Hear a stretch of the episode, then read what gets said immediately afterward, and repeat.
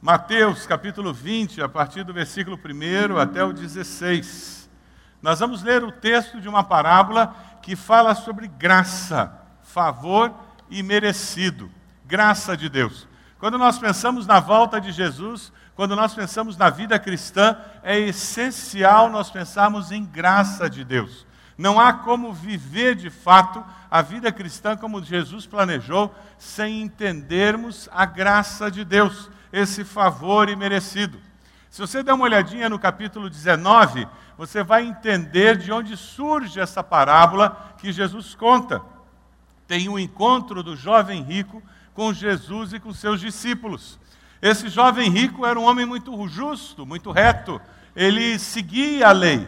E ele vem para falar com Jesus sem depender da graça e da misericórdia de Deus. Ele vem confiando na sua justiça própria. Ele vem confiando no que ele fazia, que era tudo certinho.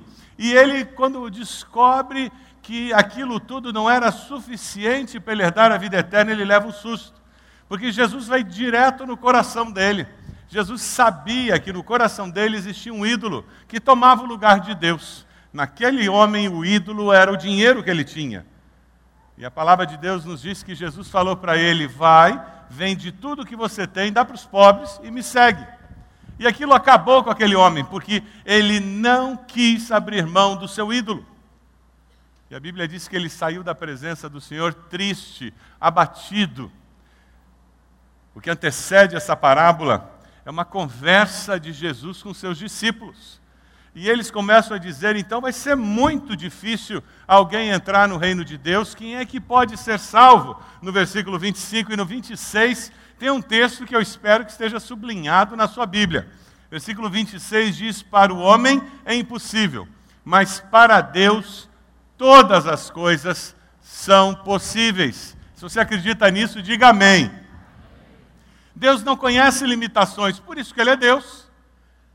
E quando Jesus responde isso, Pedro, nosso querido Pedro, ele olha para o Senhor e ele diz: Ah, Senhor, nós deixamos tudo para seguir o Senhor. Veja só como nós somos bonzinhos, né? E daí o que, que vai ser de nós? O que, que vai acontecer conosco? Esse aí não vai, né? Mas e nós que deixamos tudo? É interessante porque a resposta do Senhor tem graça e misericórdia nela. Jesus não condena Pedro. Ele diz: Olha, Pedro, você vai receber as honras, os benefícios, as bênçãos de ter me encontrado. Mas não se iluda, porque os últimos vão ser os primeiros. Não se iluda, porque ninguém vai ter um lugar melhor do que o outro lá no céu, não.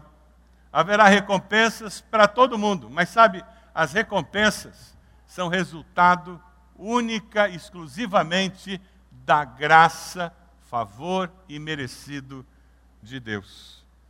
Se nós fôssemos fazer um resumo da mensagem central dessa parábola, nós poderíamos dizer que a nossa relação com Deus depende da sua bondade e generosidade. É assim que você se aproxima de Deus? Quando você ora a Deus, você começa a sua oração dependendo da graça e misericórdia de Deus. Quando você recebe algo de Deus, é porque Deus é bondoso ou é porque você fez por merecer?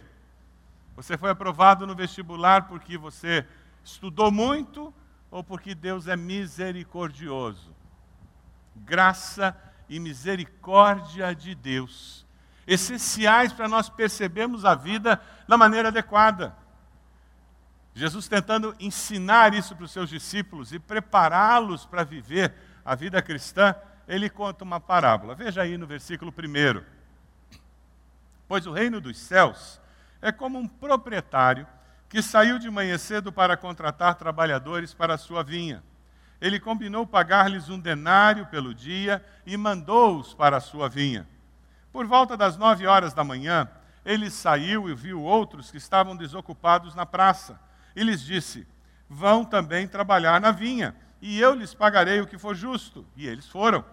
Saindo outra vez por volta do meio-dia e das três horas da tarde, fez a mesma coisa.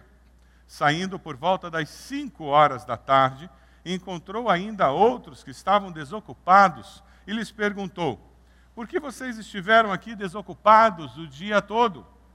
Porque ninguém nos contratou, responderam eles. Ele lhes disse: Vão vocês também trabalhar na vinha. Ao cair da tarde, o dono da vinha disse a seu administrador: Chame os trabalhadores e pague-lhes o salário, começando com os últimos contratados e terminando nos primeiros. Vieram os trabalhadores contratados por volta das cinco horas da tarde e cada um recebeu um denário. Quando vieram os que tinham sido contratados primeiro, esperavam receber mais, mas cada um deles também recebeu um denário.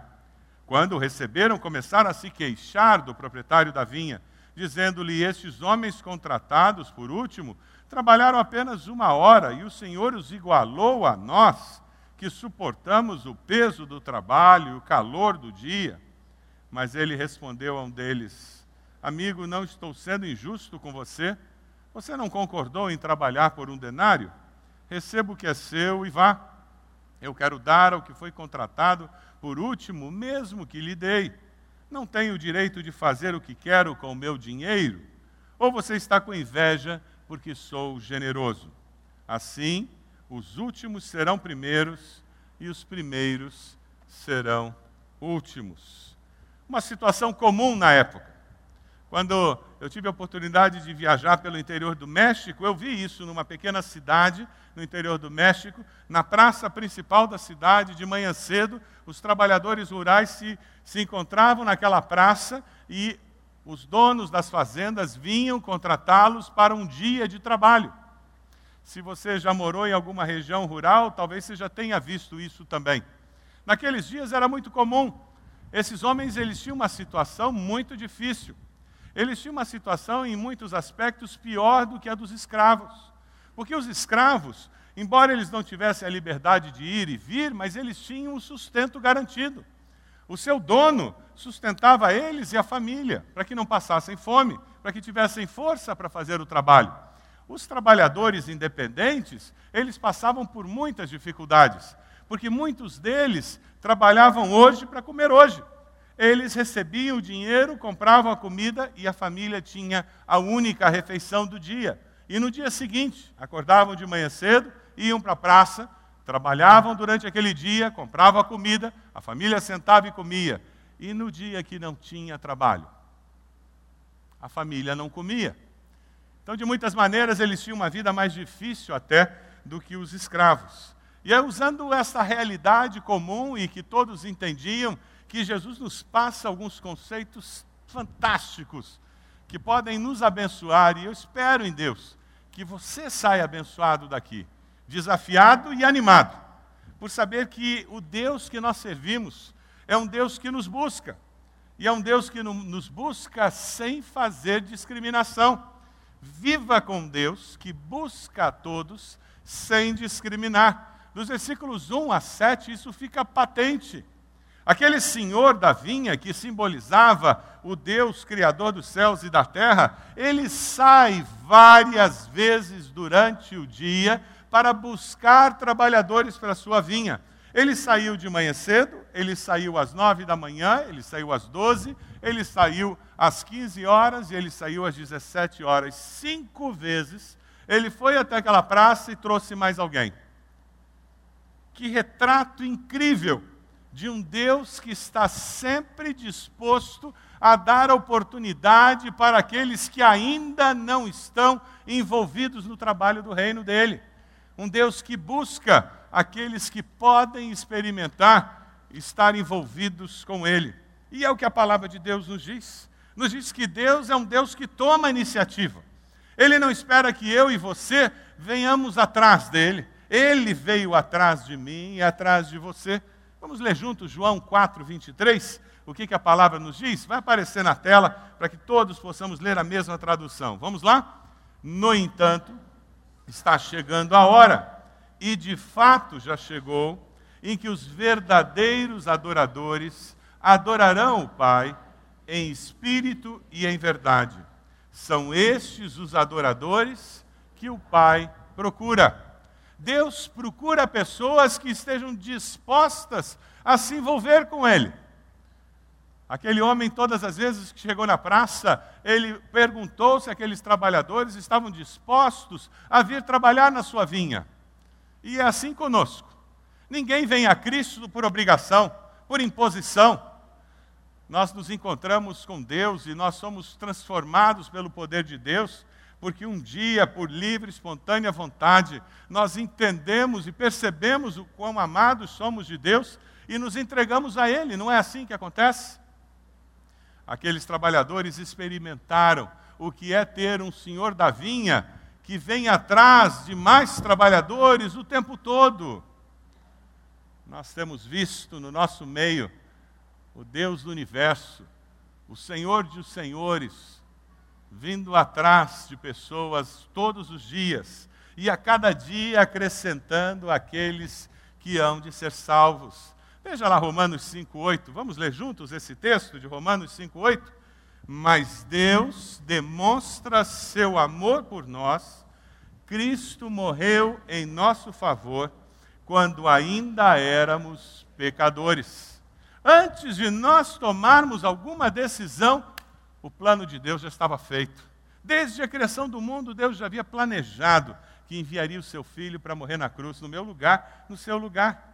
Deus toma iniciativa e ele não faz distinção de cor, de tamanho. Deus não faz distinção de posição social, de nível cultural. O que interessa para Deus é o coração daquele indivíduo. O que Deus está olhando é aquela pessoa, aquele ser humano que foi criado à sua imagem e semelhança e que ele ama, e ama com amor incondicional. É por isso que ele vem atrás. É por isso que ele busca é por isso que, mesmo antes de nós nos manifestarmos, ele já se manifestou. Você já se encontrou com Jesus? Você já tomou uma decisão ao lado de Cristo? Já se arrependeu dos seus pecados? Já confessou a Jesus como Senhor e Salvador da sua vida?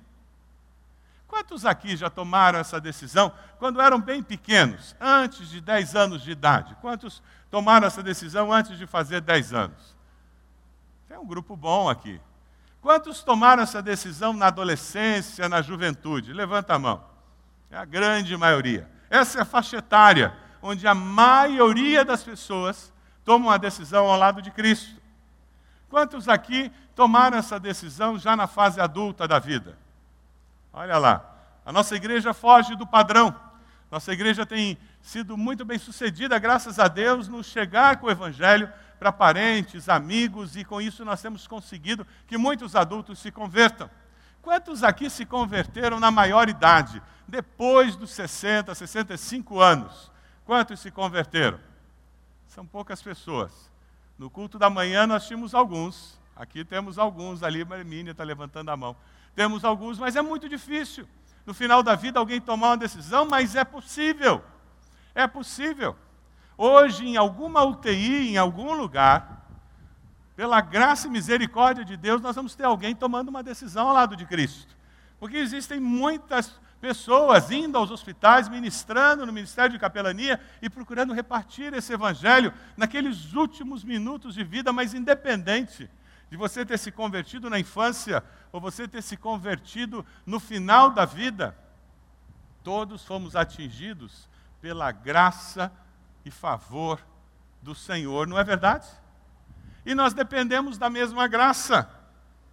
Os trabalhadores, eles puderam atender o convite porque eles estavam ali na praça, prontos para trabalhar. E o Senhor está olhando, está atrás, está nos convidando e desejoso, e alguns ouvem a vida inteira, e é só lá no final da vida que eles vão tomar uma decisão ao lado do Senhor. Mas independente de quando a pessoa venha se converter, a conversão, a nova vida em Cristo é fruto do quê? Graça, favor e merecido. Alguém aqui foi, se converteu porque merecia? Era tão bonzinho que merecia um cantinho no céu? Pergunta para a pessoa do lado aí se ela merecia um cantinho no céu. Se ela disser que merece, você dá um cutucão nela. Porque ela não entendeu nada. Favor imerecido. Se nós vamos para o céu, se nós temos o perdão de Deus, é graça. É porque Deus veio nos buscar. Mas veja, o que é interessante nesse processo todo é que esse Deus que nos busca e nos alcança com a sua graça, com o seu favor imerecido, ele nos dá muito mais do que nós merecemos. Ele nos dá muito mais do que nós podemos imaginar. E Jesus ilustra isso de uma maneira muito bela nessa parábola. Você tem um grupo de pessoas, você tem aquele, aquele que chega às 17 horas e ele diz: Eu vou trabalhar só uma hora. Quanto será que o dono da vinha vai me pagar? Ah, seja lá o que ele me pague, é melhor do que nada. Ele praticamente tinha considerado aquele dia perdido já. E agora ele tem chance de ganhar pelo menos uma hora de trabalho. E aquele que chegou ao meio-dia, lá pelas três horas da tarde, ele disse: É, deu para trabalhar umas horinhas, devo ganhar alguma coisa. Do meio-dia, bom, eu acho que talvez metade do denário, normalmente é o que pagam, mas será que ele vai me dar? Ele estava à mercê do dono da vinha.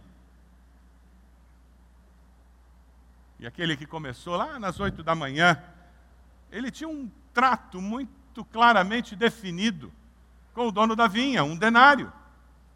E aquele dono da vinha cumpre esse trato de uma maneira muito eficaz, mas quanta bondade daquele dono da vinha. Dê uma olhadinha no versículo 8. No cair da tarde, ele chama os trabalhadores e ele começa a pagar pelos últimos. Por que será que ele começou a pagar pelos últimos? O que, que ele tinha em mente? O que é que Jesus quer destacar aqui? Quando ele pega os últimos que trabalharam só uma hora e ele diz: Nós vamos começar a pagar pelos últimos. E o curioso é que aquele último ele recebe o salário, e você pode imaginar a surpresa dele. Quando ele estende a mão e recebe o salário, ele diz: O senhor se enganou. O senhor me deu salário para quem trabalhou o dia inteiro, só trabalhei uma hora. Eu não mereço isso. Não era esse o sentimento dele? Eu não trabalhei o suficiente para merecer isso. E aquele que chegou às cinco, quando recebe um denário, ele olha aquilo e diz: Eu não mereço, eu não trabalhei para isso. E aquele que chegou ao meio-dia diz: Olha, eu trabalhei metade do dia, mas eu não mereço isso.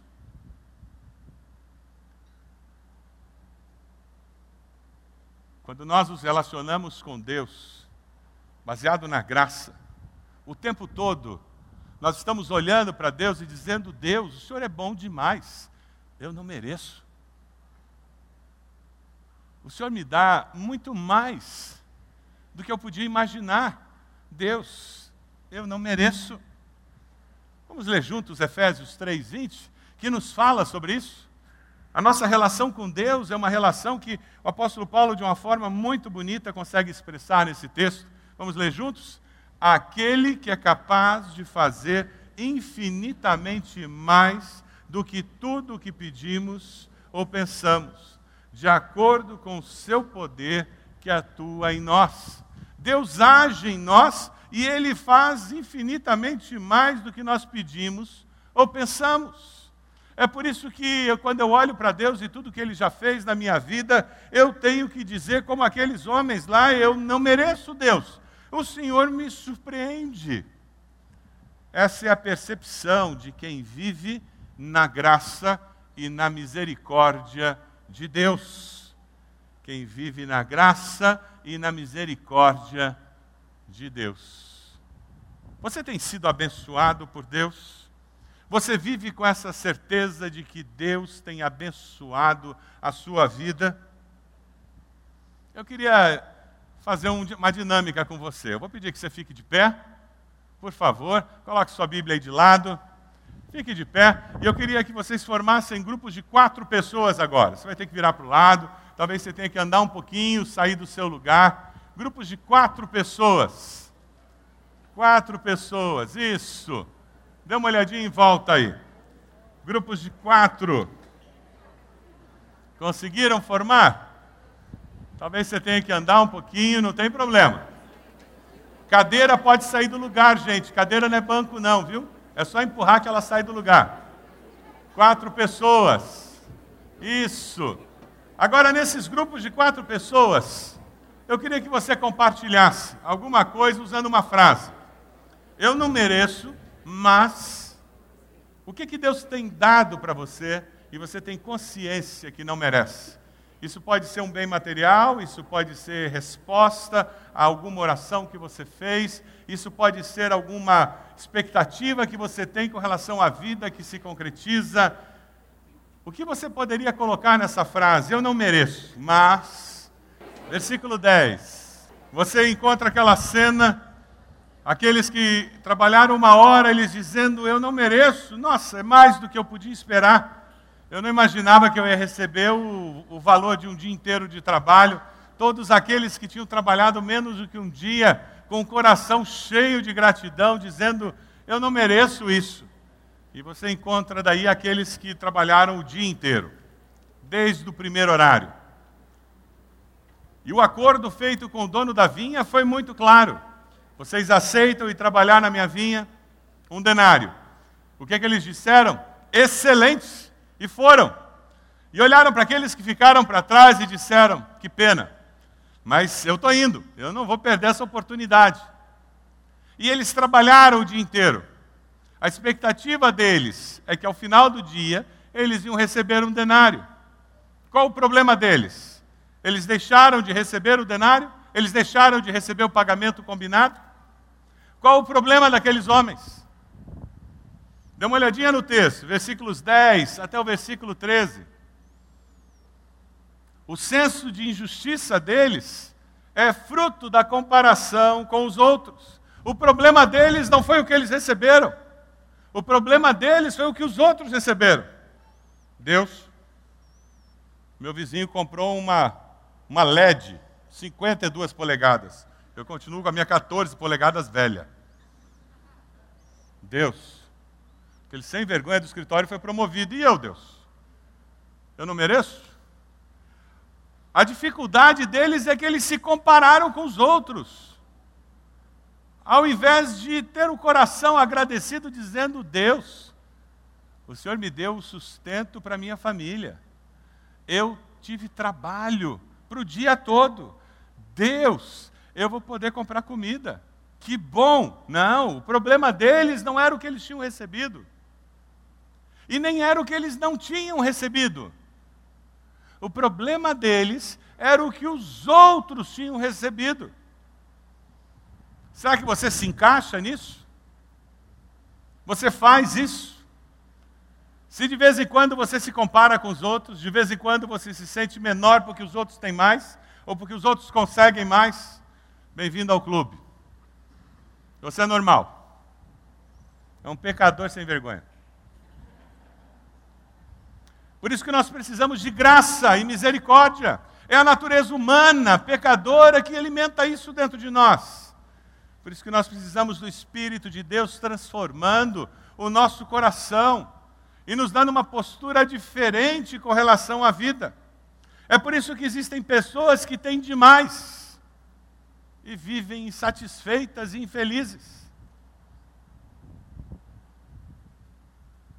É por isso que tem pessoas que estão lutando para ter uma refeição por dia. E nós infelizes porque a gente tem que perder peso.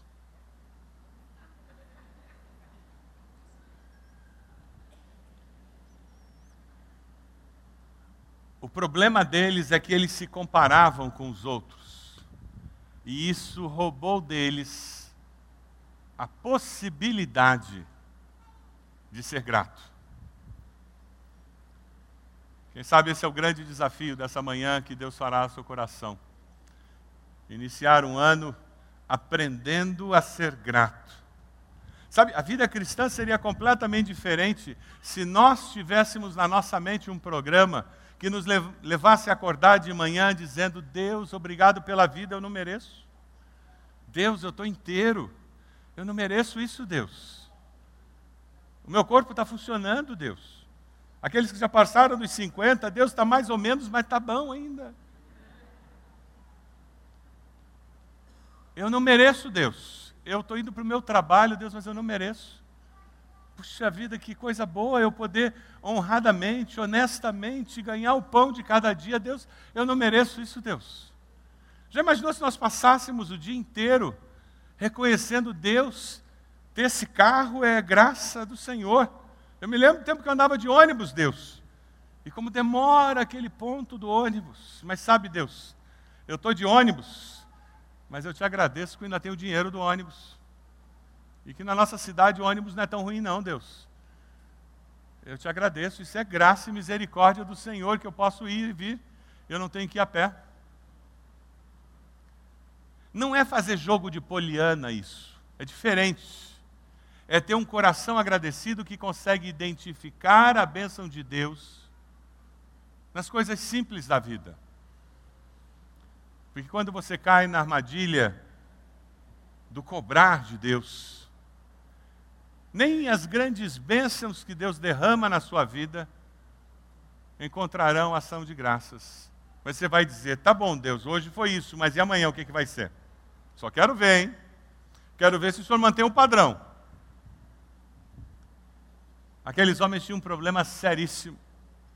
O dono foi justo e bondoso. Pagou o que havia combinado com eles e resolveu abençoar a vida dos outros também. Os que trabalharam todo dia, desde cedo, receberam a bênção da certeza de que as suas famílias teriam sustento, não é verdade? O dia inteiro eles pensaram nisso.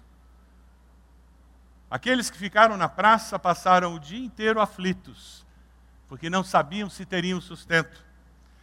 Aqueles que trabalharam o dia inteiro na vinha, suando, trabalho pesado, eles sabiam que voltariam para casa e dariam comida para os seus, aqueles que estavam na praça. Passaram o dia inteiro imaginando como eu vou resolver o problema de alimentar a minha família. Não é isso que acontece com aqueles que se convertem no começo da vida e aqueles que se convertem no final da vida? Nós experimentamos graça e misericórdia de Deus na nossa vida, não é verdade? E quando você se converte na juventude, se converte na infância, você passa a vida inteira com a certeza de vida eterna, sabendo que se eu morrer hoje, eu estou com Deus. Quantas pessoas não têm essa certeza? Quantas vezes eu já fui em funerais em que tudo que eu via era desesperança, era vazio. E nessas horas eu olho para dentro de mim e digo: Deus, como nós somos abençoados, o teu povo. Os nossos funerais são momentos de dor, de tristeza, de choro, mas não de desesperança e nem de desespero, porque nós sabemos em quem temos crido. Amém? Sabemos que tem um céu, tem vida eterna, e quem não, não veio ainda para o reino, está lá na praça esperando. Quem ainda não foi alcançado pelo amor do Pai, ele não tem isso e constrói a vida. Nós temos valores do reino para nos guiar e nós protegemos nossas vidas, famílias, nossos filhos. Quantos que não têm isso? E estão construindo suas vidas sem ter uma base sólida. Eles podem vir a se converter no final da vida, mas não tiveram as bênçãos daqueles que viveram experimentando graça e misericórdia de Deus. Por isso, meu irmão, nunca tenha inveja de quem foi alcançado pela graça e a misericórdia de Deus. Nunca tenha inveja de quem foi mais abençoado financeiramente do que você, quem teve mais oportunidades profissionais do que você. Nunca tenha inveja do que Deus tem dado aos outros.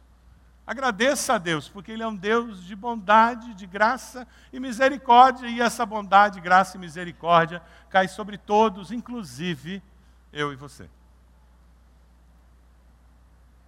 Porque nem eles, nem nós somos merecedores de nada.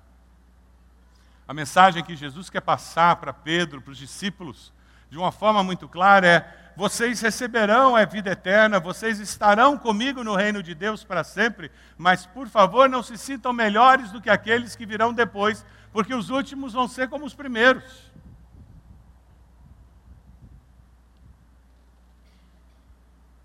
O problema deles é que no reino de Deus todos receberão o melhor tratamento possível, todo o tempo. Lamento informar 40 anos, 50 anos de igreja, não vai dar tratamento VIP, nem conta especial no céu. Você vai ter o mesmo tratamento daquele que se converteu na beirada da morte, que foi atingido pela mesma graça que eu e você fomos. Ele, coitado, não experimentou a graça de Deus aqui desse lado da morte.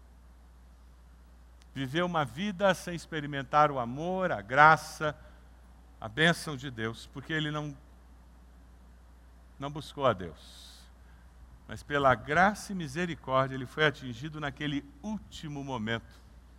Veja a resposta do Senhor da vinha para aqueles trabalhadores que começam com inveja a reclamar pela bondade dele, dizendo: Eu tinha que receber algo diferente então. Se eles receberam isso, eu tinha que receber muito mais. Eles não deveriam ter recebido, o Senhor devia ter dividido direitinho para ser justo com eles. Olha a resposta que o Senhor dá àqueles trabalhadores, versículo 14: Receba o que é seu e vai embora. Eu quero dar ao que foi contratado por último o mesmo que lhe dei. Não tenho o direito de fazer o que quero com o meu dinheiro? Ou você está com inveja porque eu sou generoso? Essa é a parábola do evangelho do ladrão penitente na cruz. Algumas pessoas têm um problema seríssimo com aquele ladrão. Ele estava ali na cruz, ao lado de Jesus. Ele merecia aquela morte. Ele merecia aquele sofrimento. E ele olha para Jesus e ele diz: Jesus, o Senhor é filho de Deus. O Senhor não merece estar aí. Eu sim, o Senhor não. O que ele está dizendo, eu sou pecador. O Senhor não é. Ele está dizendo, Senhor, o Senhor é o Filho de Deus, o enviado. E mais, ele ainda confessa que Jesus vai ressuscitar. Sabe por quê? Ele diz: Olha, Jesus, lembra-te de mim quando entrares no paraíso. Naquele momento ele confessa que existe vida e vida eterna, que a morte de Jesus ia ser temporária, porque ele viveria e viveria eternamente. Parece que ele está recitando o, o texto de Romanos que nós usamos para pregar o Evangelho. Se com a tua boca confessares a Jesus como Senhor e no teu coração creres que Deus o levantou dos mortos, serás salvo. E aquele homem, ali na cruz, pendurado na cruz, pendurado na cruz pelos pecados dele, provavelmente foi o primeiro convertido no Novo Testamento entrar no céu com Jesus. Ele chegou lá antes dos discípulos. Até então, todo mundo que ia para o céu olhava para o Messias que viria e pela fé cria que Deus o enviaria. A partir daquele momento, as pessoas são salvas olhando para trás, para a cruz, aonde o Messias veio, morreu. Olhando para aquele túmulo vazio e eles dizem: Eu creio. E aquele homem confessa ali na cruz. Essa parábola nos faz enxergar a realidade daquele ladrão da cruz. E se você é como muitos de nós somos, com um senso de justiça muito sério, dizendo, não, mas ele não merecia. Pelo menos tinha que queimar um pouquinho no purgatório. Muito sem vergonha para ir direto para o céu. Quem somos nós para dizer isso? Nós também somos salvos por graça e misericórdia. O problema é que nós olhamos para os outros o profeta Isaías, quando olha para Deus e para a justiça de Deus, ele diz que as nossas justiças são como trapos de imundícia diante da justiça de Deus. Quando nós nos comparamos com Deus, nós olhamos para aquele ladrão da cruz. Quando nós nos comparamos com Deus, olhamos para aquele drogado que está hoje sofrendo as consequências de uma noite se drogando. Quando nós olhamos para a justiça de Deus, nós olhamos para aquela prostituta que provavelmente agora está em algum hotel barato, descansando da noite em que ela entregou o corpo dela para vários homens. Foi usada, vendida. Quando nós olhamos para a justiça de Deus, nós olhamos para aquele pedófilo, nós olhamos para aquele homossexual, e ao invés de condená-los, nós fazemos como aquele homem que entra no templo para orar e diz: Senhor, tem misericórdia de mim, pecador. porque eu estou olhando para a tua justiça, Deus. Os meus pecados, quando eles são comparados com a tua justiça, eles são horrorosos. Eu até me sinto muito bonzinho perto dessas pessoas, mas Deus, quando eu comparo com algo maior, aí eu enxergo que eu sou pecador e por isso eu preciso de um Salvador. Por isso que eu preciso do teu perdão, eu preciso da tua graça. Nós precisamos experimentar essa salvação, porque a salvação é uma questão da graça de Deus, e Deus é livre para decidir o que fazer com ela, e Ele decidiu, Ele ia dar a todo aquele que viesse com o coração arrependido, Ele ia derramar em cima de todo aquele que estivesse disposto a caminhar com Ele, independente da idade, independente da experiência de vida. Quando você se converte na infância, na juventude, você colhe os benefícios de construir uma vida nos valores de Deus e de caminhar com Deus ao longo dessa vida.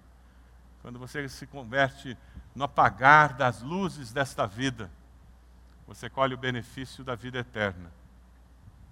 Ah, pastor, então eu vou deixar para me converter quando eu estiver lá com 89 anos, quando eu estiver moribundo, aí eu vou me lembrar de tudo isso e vou me converter.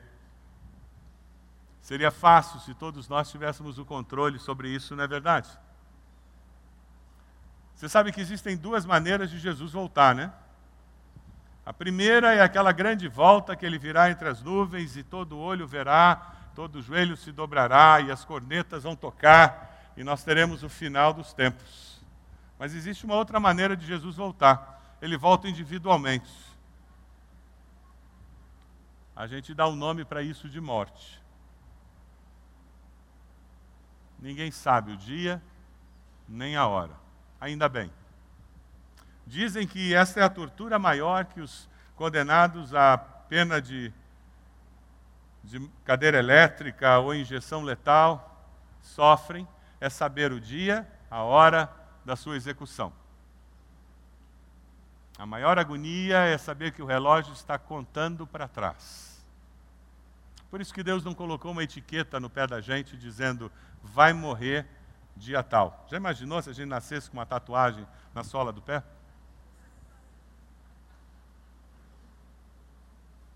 Então você nasce com a, o reloginho começando a contar para trás. Nós não sabemos. É por isso que a Bíblia diz: prepara-te para te encontrares com teu Deus. Por quê? Ninguém sabe o dia nem a hora. Preparando essa mensagem, eu encontrei um texto muito interessante do William Barclay, queria compartilhar com vocês, está impresso aí na, no esboço. Ele falando sobre essa questão de você se você aceitar Jesus, nascer no começo da vida, no final da vida, ele pega aquela imagem do Apocalipse, do final dos tempos, em que na Cidade Santa nós temos doze portas ao redor da cidade. E é uma imagem linda, porque essas portas são feitas de pérola. E a imagem da cidade santa no Apocalipse nos ajuda a entender. Ali existem doze portas ao redor da cidade. Algumas portas estão no leste, na direção da luz da aurora, pela qual pode entrar alguém na alegre manhã da sua vida. E existem portas no oeste, que é a direção do sol poente, pelas quais podem entrar aqueles que já estão avançados em anos no crepúsculo da vida. Não importa em qual momento da vida o ser humano se aproxime de Deus, ele será amado por ele da mesma forma. Todos, todos. A salvação, a graça de Deus é para todos, porque o nosso Deus é um Deus que não faz discriminação de idade, de cor, de raça, condição social, cultural. Você já foi encontrado pelo amor de Deus? Você já experimentou esse amor transformando a sua percepção de vida? Você já se arrependeu dos seus pecados? Já confessou Jesus como Salvador? Você está preparado para a volta de Jesus, seja ela qual for? Nós servimos a um Deus cheio de compaixão e generosidade, um Deus que sempre nos dá mais do que merecemos. Você tem um coração agradecido? Eu vou convidá-lo a baixar sua cabeça nesse momento. O teu coração é um coração agradecido, que reconhece que Deus tem dado muito mais do que você merece Diga isso para Deus: Deus, eu não mereço os bens que eu tenho na minha casa. Eu tenho mais coisas nos armários do que eu consigo usar. Eu tenho mais roupa nos meus móveis do que eu consigo usar. Deus, eu não mereço, Senhor, ser tão abençoado pelo Senhor. Sabe, eu até procuro viver uma vida justa, correta, mas Deus, ainda é muito pouco comparado com o muito que o Senhor tem derramado na minha vida. Diga para Deus: Deus, eu sou grato. Quem sabe você tem dificuldade de ter um coração grato, porque você vive se comparando com os outros. Eu queria desafiá-lo hoje, no seu lugar, a fazer uma oração dizendo: Deus, em nome de Jesus, eu peço que o teu espírito me liberte dessa mania de me comparar com os outros. Eu quero que 2011 seja um ano em que eu seja liberto disso. Eu não vou mais olhar o que os outros têm ou deixaram de ter, mas eu vou ser grato porque o Senhor tem sido bondoso para comigo. Eu vou enxergar a mão graciosa e bondosa do Senhor na minha vida, na minha família, e eu vou viver com isso, Deus. Quem sabe você está aqui e nunca se arrependeu dos seus pecados e confessou Jesus como Salvador. Eu queria convidá-lo a fazer uma oração silenciosa dizendo: Senhor, eu me arrependo dos meus pecados. Diga isso para Deus. Eu confesso que Jesus morreu naquela cruz no meu lugar, como aquele ladrão da cruz, como tantos têm feito. Eu me entrego ao Senhor. Eu peço que o Senhor me ensine a viver uma vida diferente quero ser discípulo de Jesus. Você fez essa oração? Levante a sua mão onde você está e depois abaixe. Graças a Deus. Pode abaixar. Graças a Deus. Pode abaixar. Mais alguém? Graças a Deus. Pode abaixar. Mais alguém? Graças a Deus. Graças a Deus. Mais alguém? Levante sua mão onde você está e depois abaixe. Mais alguém fez essa oração? Eu queria convidar vocês a ficarem de pé nesse momento. Eu queria convidar você que levantou a sua mão, por favor, venha aqui à frente. Eu queria orar por você no final, especificamente por essa decisão. Nós temos conselheiros que vão ministrar a tua vida aqui, vão orar por você. Pode vir, vem aqui enquanto a banda está tocando. Isso, peça licença à pessoa que está ao seu lado e venha até aqui. Nós queremos orar por você. Pode vir, já temos pessoas chegando. Isto, graças a Deus, pode vir. Isso mesmo, pode vir. Vamos orar. Isto. Temos pessoas chegando aqui. Pode vir, isso mesmo, pode vir. Momento especial, seu com Deus. Temos mais uma senhora aqui. Olha lá, graças a Deus. Temos o senhor aqui no meio. Pode vir. Mais alguém? Pode chegar. Estamos esperando você. Quem sabe você fez aquela oração dizendo: Eu quero ter um coração. Pode vir, pode vir. Mais uma senhora, graças a Deus. Talvez você tenha feito aquela oração dizendo: Eu quero ter um coração mais agradecido. Esse ano 2011, eu vou crescer na graça do Senhor. Eu quero crescer nessa percepção de que Deus tem me abençoado. Eu quero crescer nessa consciência de que o que eu tenho, as oportunidades, são bênção do Senhor. Faça isso. Venha até aqui à frente, você está sendo convidado. Enquanto a banda está tocando, eu quero orar por você. Você quer crescer nessa consciência de que Deus é um Deus gracioso. Vem aqui à frente, dizendo: Esse ano eu quero que Deus faça essa obra na minha vida. Eu quero aprender a ser grato. Eu quero desenvolver essa habilidade de ser grato durante esse ano. Pode vir, graças a Deus. Mais alguém? Pode chegar. Daqui a pouco nós vamos orar, encerrando esse momento de dedicação ao Senhor. Você quer dizer, Deus me ensine a passar o meu dia falando, Deus, eu não mereço mais, o Senhor tem me dado isso, o Senhor tem feito isso, eu enxergo graça e misericórdia do Senhor na minha vida, Deus. Mais alguém? Louvado seja Deus, Deus tem trazido pessoas aqui. Deus está falando no seu coração, pode vir.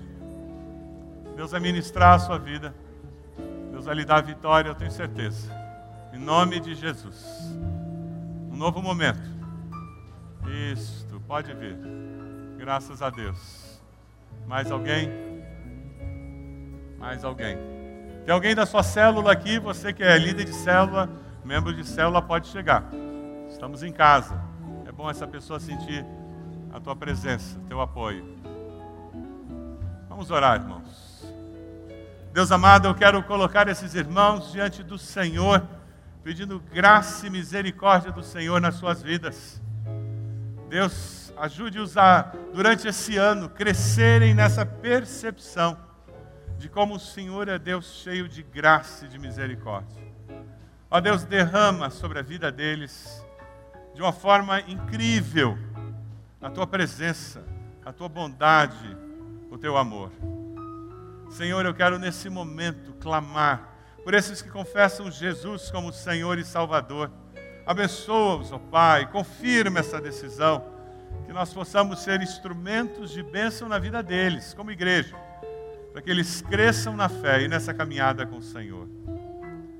Ó Deus, nós queremos viver de tal forma que estejamos preparados para aquele dia, quando nos encontraremos com o Senhor, seja através da morte ou através da volta de Jesus.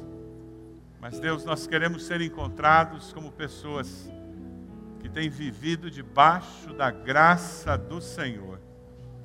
Em nome de Jesus que nós oramos. Amém, Senhor. Amém.